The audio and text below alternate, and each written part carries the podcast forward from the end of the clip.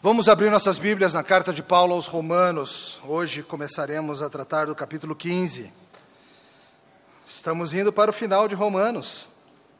Essa carta das cartas, das mais amadas, das cartas do Novo Testamento. Estamos aí há diversas semanas investigando o que o apóstolo tem a nos dizer, inspirado pelo Espírito. Romanos 15, hoje trataremos de versos 1 a 13.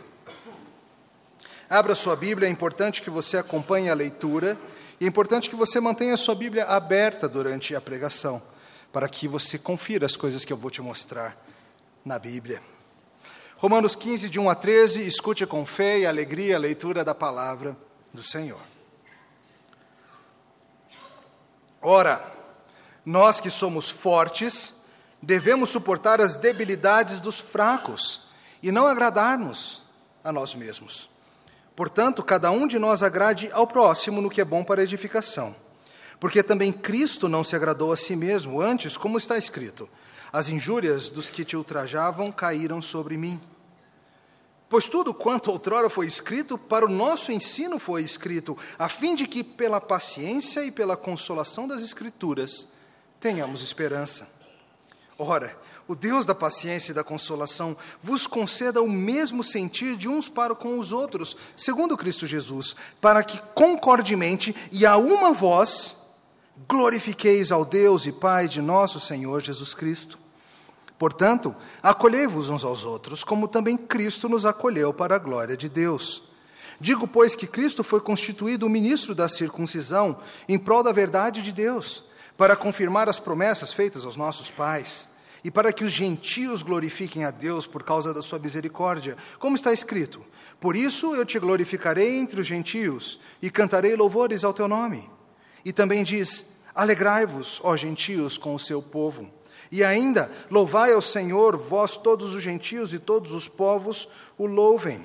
E também Isaías diz: haverá a raiz de Jessé, aquele que se levanta para governar os gentios. Nele os gentios esperarão e o Deus da esperança vos encha de todo o gozo e paz no vosso crer, para que sejais ricos de esperança no poder do Espírito Santo.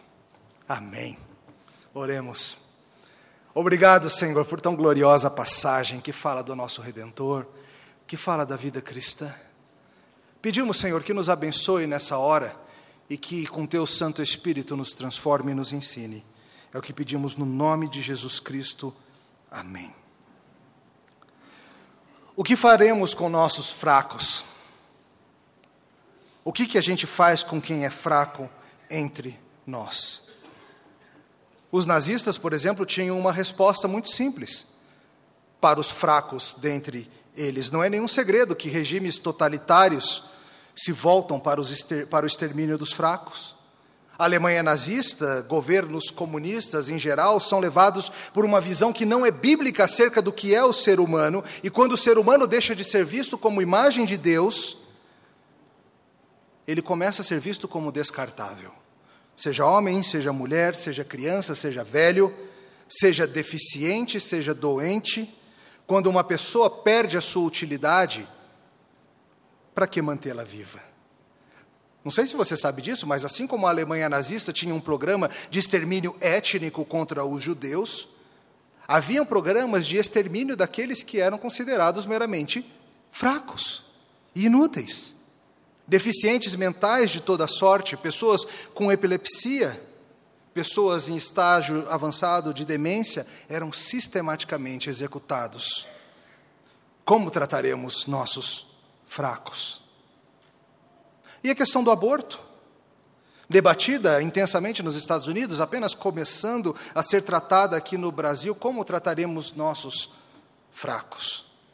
Precisamos conversar sobre o despedaçamento de nenéns. Como trataremos nossos fracos, nossos indefesos? Qual atitude que a pessoa deve ter para aquele que é frágil? Queridos, essa questão da fragilidade é muito importante biblicamente em vários sentidos. A lei de Deus tem, por exemplo, instruções claras acerca da proibição de tirarmos vantagem daqueles que são fracos. A Bíblia fala contra enganarmos os cegos que não podem ver o que a gente está fazendo. A Bíblia fala contra ofendermos os surdos que não podem ouvir os seus xingamentos. A Bíblia fala contra oprimirmos os pobres nos tribunais e em situações diversas, aqueles que não têm como se defender. A Bíblia fala que os homens são responsáveis por proteger as mulheres, como Pedro chama de sexo mais frágil. A Bíblia leva muito a sério a questão de como cuidaremos dos fracos. E de uma forma bem específica, o apóstolo Paulo vem lidando com a questão dos fracos espiritualmente. Aqueles que dentre nós ainda estão avançando. Nos últimos dois sermões, pastor Mateus já começou a lidar com essa questão e hoje a gente vai avançar mais nessa questão. Veremos mais sobre o perigo de fazer os fracos tropeçarem.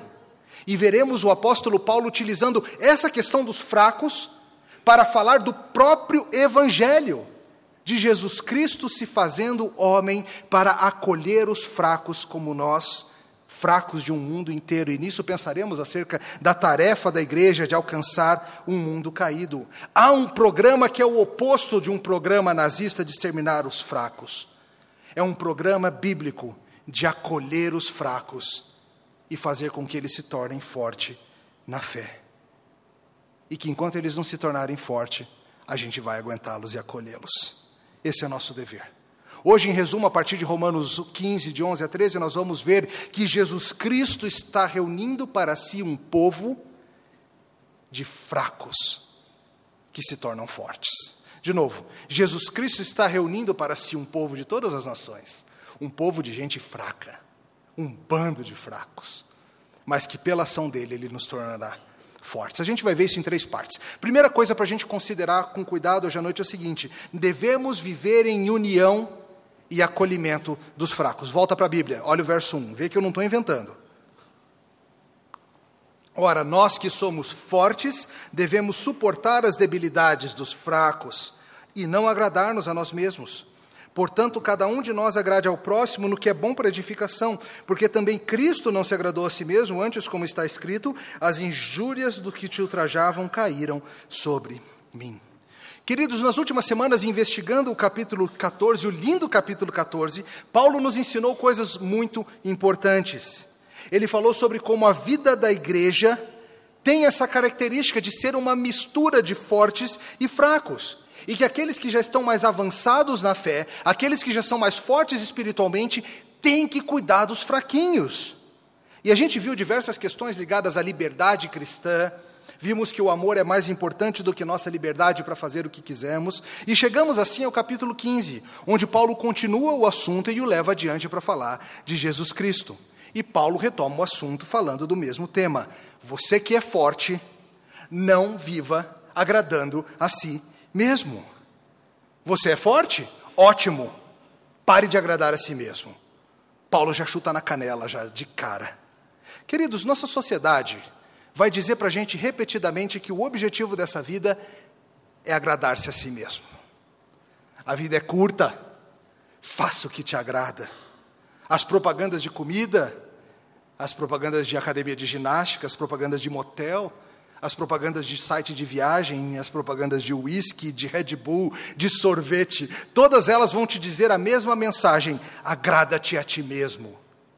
A vida é curta. Deixe os outros para lá.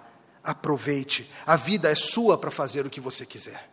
As filosofias que você vai escutar por aí nos botiquins e nas universidades dessa vida são a mesma. E teus amigos vão te repetir o mesmo refrãozinho cansado e estéril.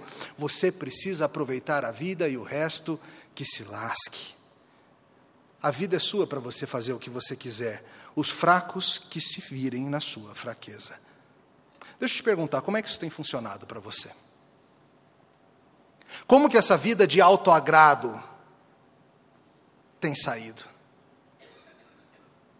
Fala a verdade, cada vez mais você precisa de outras coisas.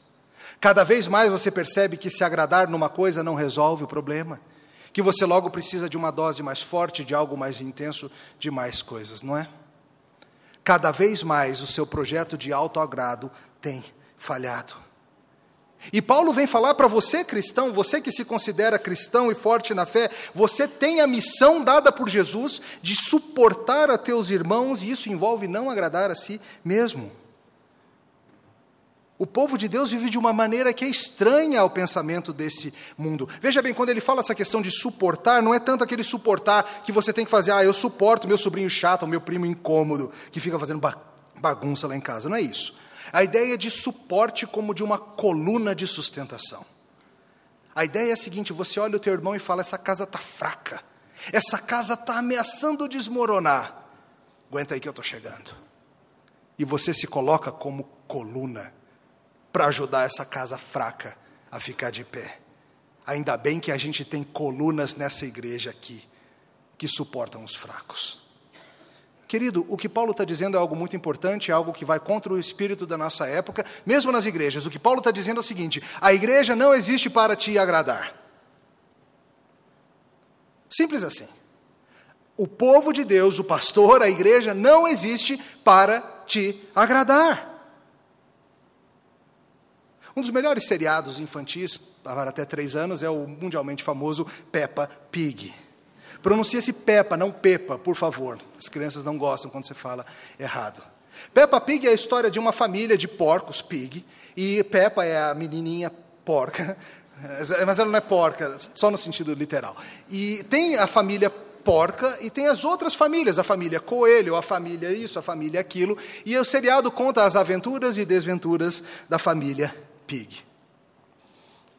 Um de meus episódios favoritos é o que eles vão visitar. Eu assisto muito. Tá? Se alguém quiser uma lista dos melhores episódios, eu tenho os top 5 listados. Todos os que envolvem o vovô Coelho são excelentes. Dica a dica. Mas voltando, um dos episódios mais interessantes é o que um dos meninos, uma das crianças chamada Pedro, o pônei, fica doente e está no hospital. Chega no dia da escola e todas as crianças perguntam para a professora: cadê o Pedro, o pônei? E a professora fala: ele está no hospital. E hoje nós vamos fazer uma visita conjunta, vamos todos lá para o hospital ver como está Pedro, o pônei. E eles chegam lá, Pedro, o pônei, está com a perna engessada, ele quebrou a perna. E Pedro começa a falar como o hospital é o melhor lugar do mundo. E ele fala: primeiro de tudo, veja, eles te dão adesivos para você colocar no seu gesso. E todo mundo assina o gesso. Mais que isso, eles te trazem comida na cama e vem a enfermeira trazer comida. E ele fala: Está vendo esse botão aqui? Existe para eu chamar a enfermeira e elas fazem tudo que eu quero. E aí ele fica apertando e estão lá as enfermeiras. Alguém está chamando, será que é o Pedro de novo? E lá vem a enfermeira e o Pedro olha para ela com seu gesso e fala: Enfermeira, eu estou com uma coceira. Aí ela fala: Pedro, a gente não pode tirar o gesso, tem que ficar aí até curar. E ele diz: Mas não é minha perna que está coçando, é minha orelha. e a enfermeira vai lá, e coça a orelha do Pedro. E o Pedro fala: Bom demais ficar no hospital. As enfermeiras existem para te agradar. Tem muito crente que acha que a igreja é isso. Que a igreja é um grande lugar onde as pessoas existem para coçar a tua orelha. Que a vida cristã é a respeito das pessoas, em particular os líderes da igreja, fazerem as tuas vontades, fazerem o que você quer. E quando vão para a igreja e não acontece o que eu quero, eu fico chateado. Mas Paulo está dizendo o seguinte: crente, para de achar que a vida é acerca de se agradar. O, tua tarefa não é procurar o que te agrada, é você agradar o teu próximo. É o que ele fala aqui no, cap, no versículo 2: cada um de nós agrade ao próximo. Tá, mas o que, que ele quer dizer com isso exatamente? Ele está falando que a gente deve ficar que nem a enfermeira lá de Pedro Pônei, paparicando e fazendo todas as vontades dos nossos irmãos na igreja? Não, não é isso. Nós temos no coração uma tendência a sermos agradadores. A gente prefere, claro, em geral, que as pessoas gostem da gente ao invés de não gostarem. E isso pode ser perigoso. Pode ser que nós nos tornemos um tipo de agradador que muitas vezes vai comprometer a sua integridade e a verdade a fim de agradar. Não é isso que Paulo está dizendo. Certa ocasião, na carta aos Gálatas, ele falou: Porventura procuro eu agora o favor dos homens ou o favor de Deus? Procuro eu agradar os homens? Se agradasse aos homens, não seria servo de Cristo. Paulo não está falando de a gente afinar a verdade do Evangelho. Paulo não está falando da gente esconder as dificuldades da vida cristã. Paulo não está falando da gente açucarar a mensagem da cruz, não é isso. O que, que ele está dizendo então? Paulo está dizendo o seguinte: a vida cristã deve ser vivida em primeiro lugar em serviço a Deus e, como consequência disso, em serviço aos nossos irmãos. A gente não vai deixar para isso as verdades duras do evangélico, do evangelho apenas porque vão ficar chateados conosco, mas nós temos a função de agradar a nossos irmãos. Mas veja que ele diz especificamente que tipo de agrado é esse. O que, que ele diz no verso 2? Cada um de nós agrade ao próximo no quê? No quê? No que é bom para a edificação. Paulo não está falando para você simplesmente fazer a vontade dos seus irmãos, especialmente os fracos. O que ele está fazendo é o seguinte: a sua tarefa, ao invés de contribuir para que a casa desmorone, usando da sua liberdade de forma indevida, a sua tarefa é fazer com que a vida do seu irmão seja edificada. Para que você o agrade rumo à construção. Isso envolve paciência, isso envolve cuidado com os fracos, isso envolve parar de ver os seus irmãos como estorvo e começar a ver seus irmãos como oportunidade. Oportunidade de fortes surgirem dali você nasceu forte? Você nasceu de novo forte? Claro que não. E Paulo baseia tudo isso em Jesus Cristo. Jesus fala: Cristo fez para conosco o que a gente deve fazer para com os nossos irmãos. Jesus Cristo não agradou a si mesmo. Sua vida desde a encarnação foi uma de não agradar a si mesmo, mas em nosso benefício fazer aquilo que era bom para a nossa edificação. E ele segue fazendo isso hoje. Jesus segue fazendo aquilo que é bom para a nossa edificação. E Paulo, para isso, cita aqui o Salmo 69: As injúrias dos que te ultrajavam caíram sobre mim.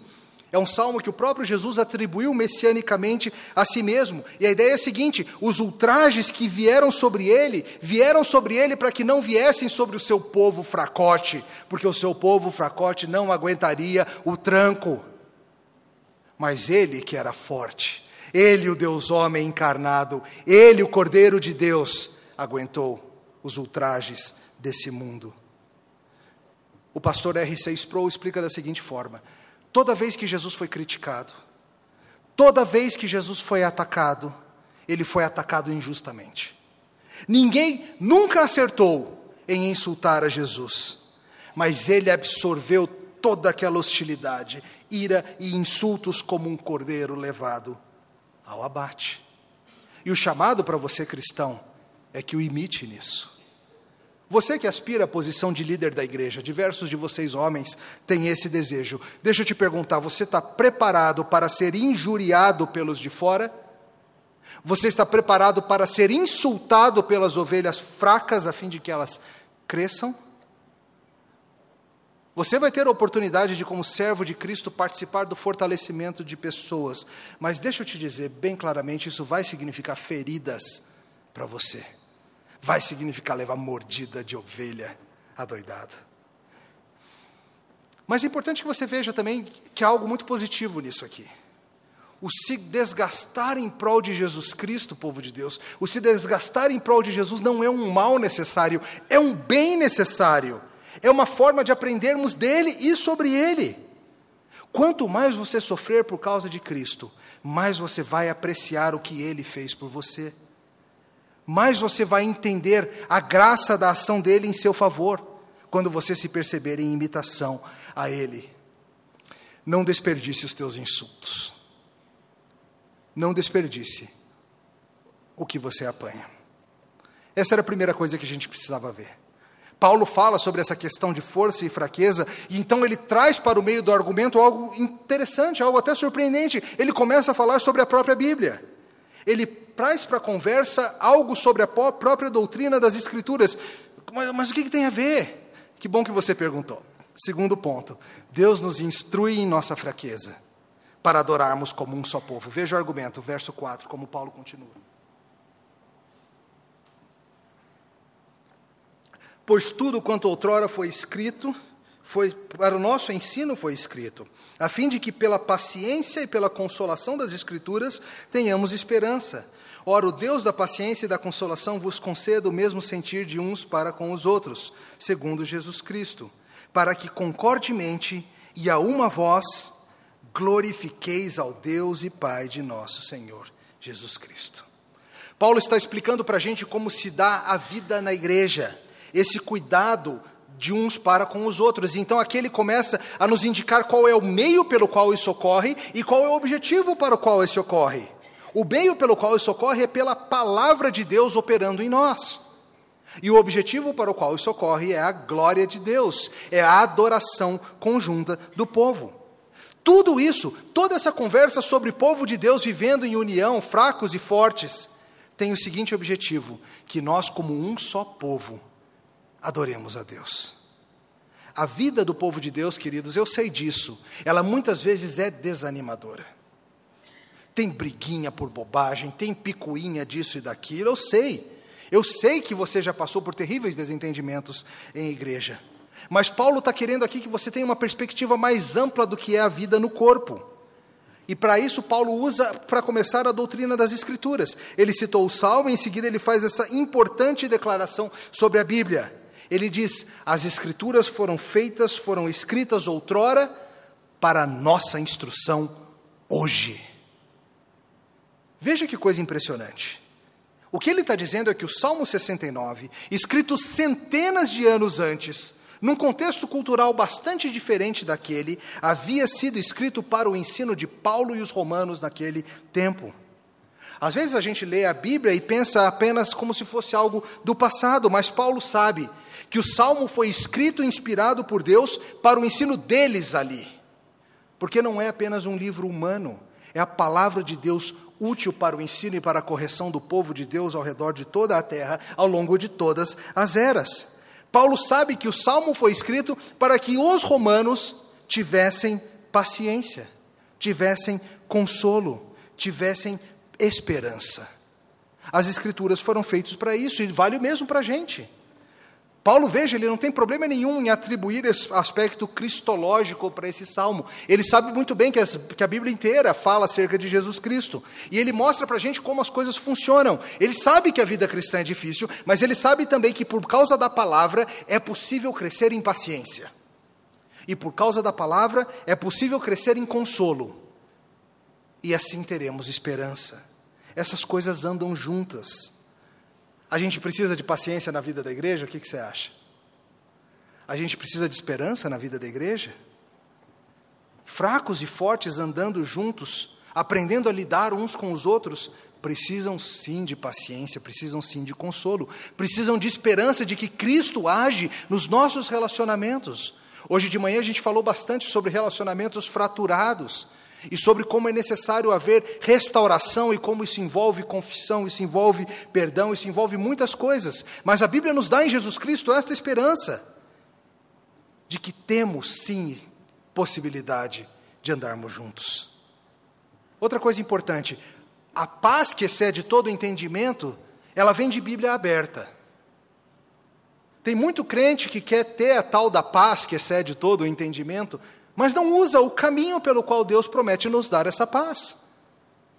É por meio das Escrituras, queridos, das Escrituras lidas, das Escrituras pregadas, das Escrituras estudadas, que você terá esse consolo, que você terá essa paz, que você terá essa esperança. Quando você está desanimado, quando você está sem esperança, você tende a ser impaciente com as pessoas, especialmente os fracos. Por isso que você precisa ser fortalecido pela palavra. E Deus vai utilizar a Bíblia para isso. Contrário ao pensamento popular, é conhecer a Bíblia que vai fazer com que a gente viva em paz. As pessoas acham que não, que se você começa a estudar muito a Bíblia, você vai apagar o amor.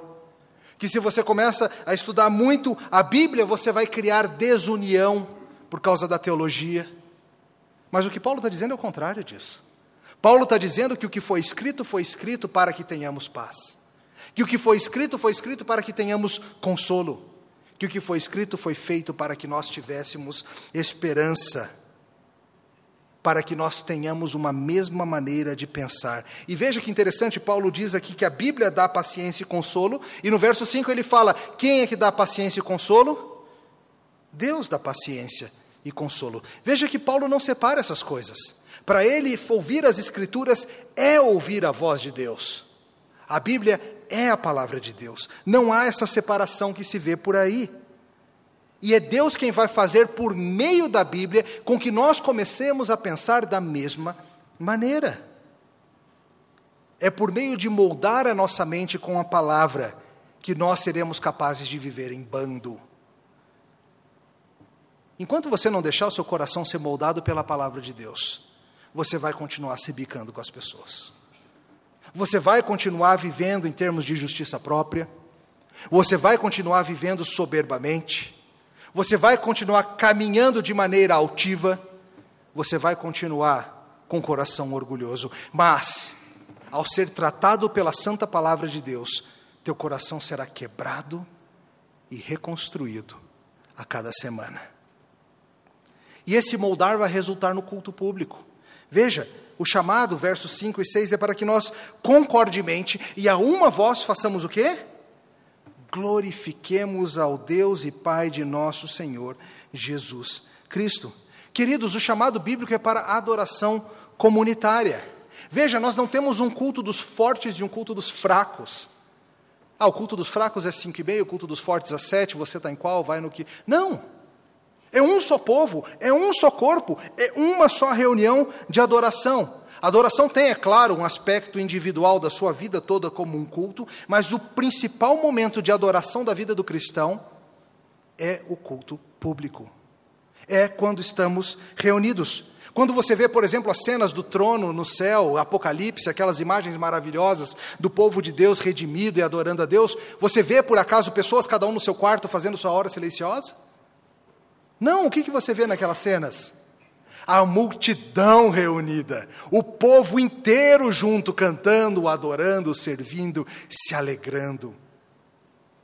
O chamado para o povo de Deus é que nós estejamos juntos, concordemente adorando a Deus, como John Stott explica, uma somente que se expressa em um só coração, que se mostra em uma só voz, cantando e celebrando o que Deus fez enquanto não chega o momento em que seremos revestidos de incorruptibilidade, nós já temos aqui adoração, já temos culto. E esse culto que nós temos semanalmente, necessariamente, se dá nessa mistura de fortes e fracos, de maduros e imaturos. E você sabe muito bem que tem poucas coisas que são tão divisivas em igreja quanto culto, liturgia, música, adoração. Deixa eu dizer uma maneira bem clara para você. Você precisa adorar com seus irmãos. Ficar em casa e fazer culto individual não é uma opção saudável. Você precisa da adoração conjunta. Porque você precisa, inclusive, ser confrontado com as diferenças. Você precisa passar por essa experiência. Mesmo que o culto não seja exatamente como você quer. Seja você forte, seja você fraco, você precisa estar aqui. No, na caminhada cristã, você nunca vai chegar a um ponto que você vai estar livre de cultuar. Nunca você vai poder dizer, sabe de uma coisa? Já sou crente há um tempão. Já acumulei 10 mil horas de sermão escutado, já posso começar a ficar em casa no domingo. Passei pela formatura de crente. Querido, isso é um absurdo. Mesmo que não houvesse mais nada para você aprender, o que, é claro, tem para aprender, ainda assim você deveria vir. Primeiro, porque você deve adoração a Deus. A adoração não é opcional, é obrigação do povo de Deus. Segundo, porque você precisa experimentar a comunhão do povo de Deus. Você não foi feito para viver sozinho. Você não foi feito para se agradar a si mesmo individualmente. Você foi feito para ser agradado e agradar o povo de Deus. E mais, se você já é forte, você tem que estar aqui porque você precisa fortalecer os fracos.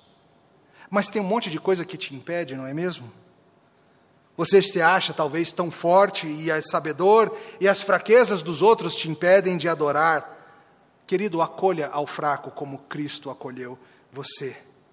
Talvez você não goste do jeito que o pastor prega. Queria tanto que o pastor Emílio pregasse mais que nem o pastor Mateus. Ou então você pensa, queria tanto que o pastor Mateus pregasse mais como o pastor Emílio. O pastor Mateus é meio mortão, assim, não é animado. Ou talvez você quisesse que os dois pregassem que nem Augusto Nicodemos. Ou então que os dois parassem de pregar, traz outra pessoa, por favor. E aí você fica emburrado e não adora. Ou talvez você não goste do estilo musical. Ou talvez você só goste quando é o grupo A, mas não quando é o grupo B ou o grupo C. Talvez você reclame porque aquele grupo tem instrumentos de mais ou aquele grupo tem instrumentos de menos.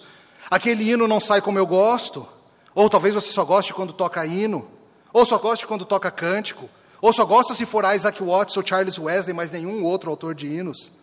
Só gosto se for assim, querido, você pode ter as suas preferências, não é problema. O que você não pode deixar de fazer é cantar com afinco e com alegria quando não é do teu jeito. Porque isso é ser menino. Isso é criancice. Você é chamado para parar de se agradar e a uma só voz glorificar a Deus junto com teus irmãos, fracos e fortes. Talvez você não goste porque o nosso culto não tem testemunho, ou porque não tem um período de cântico, ou porque tem esse negócio de confissão de fé, ou isso ou aquilo, mas veja, queridos, a nossa união é em torno de Jesus Cristo. E Paulo te lembra, ô fortão, Cristo te acolheu na tua fraqueza. Na tua fraqueza, na tua incapacidade, Jesus Cristo te acolheu, te recebeu, te cuidou. E assim, Paulo se move para a nossa terceira coisa nessa noite o plano maior. Tendo falado para a gente que precisamos acolher uns aos outros, tendo mostrado para a gente que o caminho é pelas Escrituras e o objetivo é a adoração, Paulo vai explicar para a gente um pouquinho sobre qual é o grande plano disso tudo. E o terceiro e último ponto: devemos espalhar o conhecimento de Cristo pela terra, chamando pessoas a se juntarem a Cristo. Olhem diante, verso 7. Portanto, acolhei-vos uns aos outros, como também Cristo nos acolheu para a glória de Deus. Digo, pois, que Cristo foi constituído ministro da circuncisão, em prol da verdade de Deus, para confirmar as promessas feitas aos nossos pais, e para que os gentios glorifiquem a Deus por causa da sua misericórdia, como está escrito: Por isso eu te glorificarei entre os gentios e cantarei louvores ao teu nome. E também diz: Alegrai-vos, ó gentios, com o seu povo. E ainda louvai ao Senhor, vós todos os gentios, e todos os povos o louvem. E também Isaías diz: haverá a raiz de Jessé, aquele que se levanta para governar os gentios, e nele os gentios esperarão. E o Deus da esperança vos encha de todo gozo e paz no vosso crer, para que sejais ricos de esperança no poder do Espírito Santo. Queridos, Paulo volta ao assunto, ele fala de novo: acolha teu irmão. Mas ele é fraco, pastor, ele fica me atrasando. Na rodinha de amigos que conhecem teologia, ele fica com aquelas perguntas básicas. Acolha teu irmão. Mas ele é fraco, pastor, ele gosta de umas musiquinhas que eu vou te dizer, não tem condições. Acolha teu irmão. Ah, pastor, mas ele, mas acolha teu irmão. A glória de Deus está envolvida nisso. O Evangelho é acerca de pessoas de toda sorte de background se reunindo em relação conjunta com Cristo. Só Deus é capaz de produzir tal coisa. Quando nós vivemos apropriadamente em harmonia, a obra de Deus e o nome de Deus recebem glória. Você é fraco e Cristo te acolheu. E aí Paulo explica essa história de ministro da circuncisão. Que conversa é essa? A ideia é a seguinte, queridos: a fim de que o plano perfeito prometido desde antes, desde a criação do mundo, feito antes, desde antes da criação do mundo, fosse realizado, Jesus Cristo precisava se tornar um de nós, e ele precisava se tornar humano por meio do povo que recebera a promessa, o povo da circuncisão. John Stott explica assim: o seu papel como servo dos judeus, ou seja, como Messias judeu, é visto como tendo dois propósitos paralelos. Primeiro, confirmar as promessas feitas aos patriarcas, e segundo, incorporar os gentios. Calma. Era importante que na obra de Jesus Cristo os judeus vissem claramente quem ele era, o Messias prometido. Eles tinham a primazia pactual ao longo da história, eles se viam como os irmãos fortes, e eles precisavam ver que o plano maior de Deus nunca fora apenas a salvação de Israel. O plano maior de Deus sempre foi que os gentios, gentio significa aquele que não é judeu, que os gentios fossem trazidos para esse povo e fossem tornados povo de Deus. É preciso que todos vejam que o plano sempre foi esse: que os gentios não são um estorvo, um incômodo, uns fracos chatos, que os gentios são amados e são povo de Deus. Em Cristo acontece a união dos povos. E Paulo vai provar isso utilizando um monte, uma, um bombardeio de passagens do Antigo Testamento. Ele pega uma passagem dos profetas, ele pega uma passagem da lei e ele pega dois trechos dos escritos, que são as principais divisões do Antigo Testamento. No verso 9, ele cita o Salmo 18, onde o rei Davi embora rei de Israel, anuncia a sua intenção de glorificar a Deus no meio dos gentios. Queridos, isso é impressionante. O rei Davi anunciando que ele desejava cantar louvores a Deus no meio dos gentios. No verso 10, extraído de Deuteronômio 32, Moisés chama os gentios para se ajuntarem ao povo de Deus em adoração. De novo, uma passagem assombrosa. Moisés tira o povo israelita do Egito, só que o próprio Moisés fala que os gentios devem vir também para adorar. No verso 11, ele cita o Salmo 117 que lemos no começo do nosso culto, onde o salmista chama as nações, convoca os gentios de todo o mundo para virem adorar a Yahvé, o Deus da aliança. E por fim, ele cita Isaías capítulo 11, texto que lemos hoje no nosso culto, que fala sobre como um descendente de Jessé, um filho de Davi, se levantaria e ele iria reinar não apenas sobre os outros descendentes de Jessé ou de Abraão, mas ele reinaria sobre todas as terras e os gentios se alegrariam nele. Paulo está aqui, queridos, começando a introduzir um assunto que vai ser muito importante daqui para o final da carta, que é o assunto de missões. A ideia de que nós, como povo de Deus, somos chamados a chamar os gentios o que ele vai tratar com calma na próxima sessão. Mas é importante que você agora já note essas coisas. Deus nos chama a suportarmos uns aos outros, porque esse é o alvo de Jesus Cristo chamar um povo de todas as nações.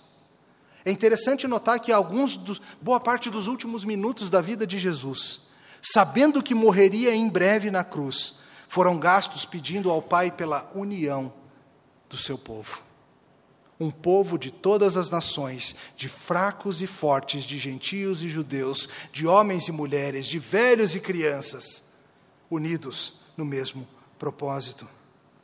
E essa união significa que a gente vai ter que lidar com os fracos.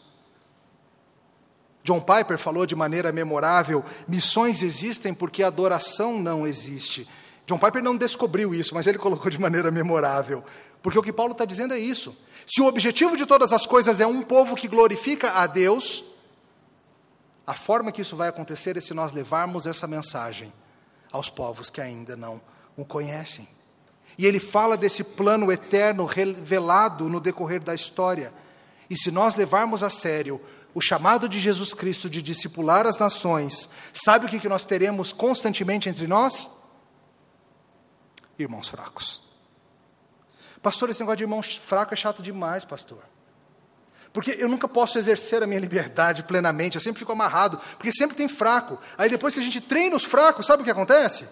Chega mais fraco. Querido, se nós insistirmos na missão bíblica de evangelismo e missões, graças a Deus sempre teremos mais fracos aparecendo. Mas é esse o projeto. Esse é o plano. A igreja é o agente no plano de Deus de criar um povo multiétnico, e para isso a gente tem que estar constantemente vendo cristãos nascendo de novo pela ação do Espírito. Neném sempre nasce fraco. A ordem de Jesus Cristo, ide por todo o mundo fazendo discípulos, ou seja, trazendo aqueles que nascerão e chegarão com toda sorte de dúvida e serão confusos e não entenderão os pontos do calvinismo e serão confusos quanto à adoração e não saberão direito encontrar os livros bíblicos, isso é bom. Eles precisam ser treinados.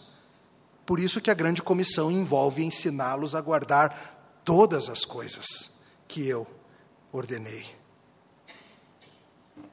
Pessoas com toda sorte de diferença virão a Cristo e nós, como igreja, vamos demonstrar que somos o corpo dele, fazendo com essas pessoas o mesmo que ele fez conosco: acolhendo, amando, ensinando, treinando, protegendo.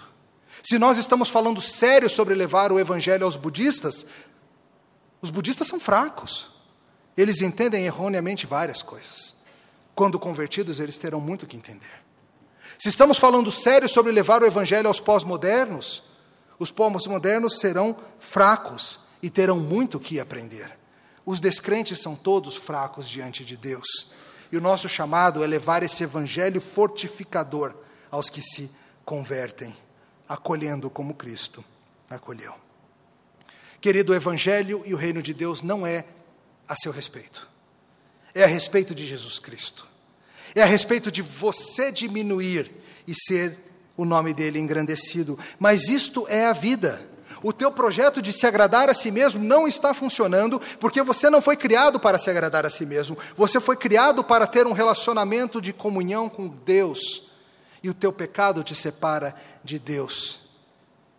Mas na cruz do Calvário, ele te rebaixa e ele te faz crescer. Tenho ouvido bastante recentemente um grupo chamado Grey Havens, tradução significa Portos Cinzentos, inspirado pela obra de Tolkien. E uma das músicas que eu mais gosto desse grupo é uma que se chama Roubaste Minha Fama. É uma música em que o, o cantor está falando para Jesus acerca do que Jesus fez com ele. E a música fala no seu refrão como a obra de Cristo envolve nos rebaixar, nos fazer como ele e ter força verdadeira nesse amor. O refrão diz assim, é, cantando para Cristo: Tu me derrubaste, roubaste minha fama, e tu não paraste até crucificar o meu nome. E é preciso que você entenda que não há nada de ruim nisso. Isso é bom demais. Cuidar do irmão fraco não é ruim. Cuidar do irmão fraco é se sentir em imitação a Jesus Cristo. E essa é a bênção paulina do verso 13.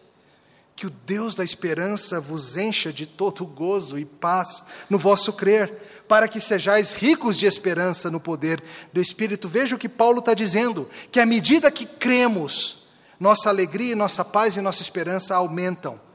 Crer e crescer envolve diminuir, e isso é vida. Você quer experimentar essa alegria e essa paz? Pare de fugir de Deus e venha a Cristo. Queres conhecer a verdadeira esperança? Ela só existe no poder do Espírito Santo. Ore comigo, cante comigo e peça que o Senhor te fortaleça e te transforme em alguém como Ele. E diga: Não pare, Senhor, não pare, Senhor, até terminares de crucificar o meu nome. Não procure se agradar. Agrada-te do Senhor. Oremos. Te louvamos, Senhor, pelo que tens feito em nós. Te louvamos porque nós, irmãos fracos, fomos chamados para sermos teus e o Senhor nos acolheu na nossa fraqueza, na nossa incapacidade, na nossa extrema debilidade. O Senhor fez por nós o que nenhum de nós era capaz de fazer. Nós te pedimos, Senhor, que ajude-nos a imitá-lo, que possamos nos deleitarmos em acolher aos fracos e que possamos levar essa mensagem a todo mundo, produzindo novos discípulos que serão fortalecidos com tua mensagem ao longo do tempo.